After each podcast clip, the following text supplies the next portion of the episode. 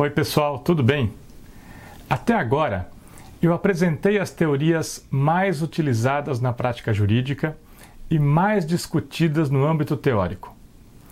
Mas existem algumas propostas que apresentam critérios diferentes das teorias volitivas e das teorias normativas. Quando eu apresentei as teorias volitivas do dolo, eu disse que elas consideram que o aspecto cognitivo não é suficiente para distinguir os casos de dolo e imprudência e que essa distinção deve ser feita com base no aspecto volitivo da conduta. Isso porque o conteúdo cognitivo seria o mesmo tanto nas condutas dolosas como nas imprudentes. Esse conteúdo cognitivo é a consciência do risco. Depois, eu apresentei a teoria normativa do dolo que considera que a distinção entre os casos de dolo e imprudência deve ser feita com base em um juízo valorativo realizado pelo intérprete sobre o significado do fato conhecido pelo sujeito. O que é conhecido pelo sujeito também é o risco. Hoje nós vamos ver uma teoria que propõe a distinção entre os casos de dolo e imprudência com base exclusivamente no conteúdo cognitivo da conduta. Ela propõe que o que deve distinguir o dolo da imprudência não é a atitude do sujeito diante do risco sério e nem o significado do fato valorado pelo intérprete, mas o próprio conhecimento que o sujeito tenha desse risco.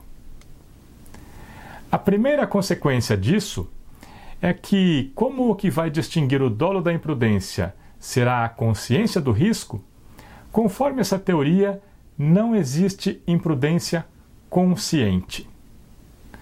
Toda imprudência será inconsciente. Bem, vamos ver o que é isso.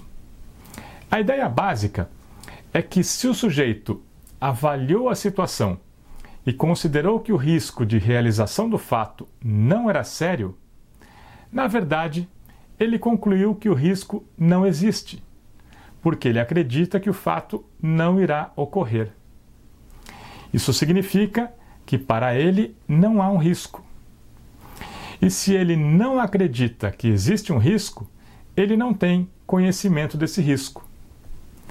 Ele pode até ter consciência da possibilidade abstrata de realização do fato, mas não identifica na situação concreta, o efetivo risco de sua realização.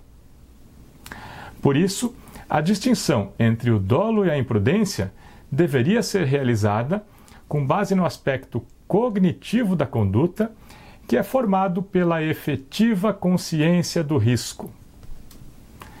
Na prática, se o sujeito tivesse identificado o risco, a conduta deveria ser classificada como dolosa. E se ele não tivesse identificado o risco, a conduta deveria ser classificada como imprudente. O problema é que quando o sujeito avalia a situação para classificar o risco, ele já toma conhecimento dessa situação. A conclusão de que o risco não é sério não decorre da falta de conhecimento do risco, mas de uma classificação desse risco. E essa classificação pressupõe o conhecimento do que é classificado. Então, o que acontece nessa situação não é que o sujeito não conheça o risco. Ele avaliou mal o risco conhecido. Ele conhece a situação, mas faz uma avaliação inadequada. Por isso, a situação não é de uma falta de conhecimento mas sim o resultado de uma valoração.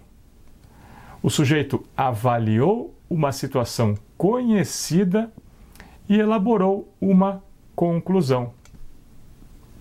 E o problema da teoria cognitiva do dolo é que ela considera que o sujeito não sabia algo que ele sabe. Essa teoria considera que o sujeito não tem a consciência de um risco cuja existência ele identificou e avaliou e considerou que não era suficiente para produzir efeitos. Mas essa valoração e classificação pressupõe o conhecimento do risco que foi valorado e classificado. Por isso, essa teoria tem um problema lógico. A única possibilidade de admissão da viabilidade dessa proposta seria a adoção de um conceito pós-moderno de realidade de base subjetiva. Mas isso pressupõe uma racionalidade completamente diferente da adotada pelas pessoas em sua percepção individual de sentido comum e nas relações sociais. Por isso, essa proposta teórica tem deficiências teóricas e práticas. E, consequentemente, a sua utilização na prática jurídica é muito escassa. Na próxima semana, vamos ver uma proposta que exerceu bastante influência no desenvolvimento histórico das teorias do dolo. Trata-se da teoria da probabilidade. Até lá!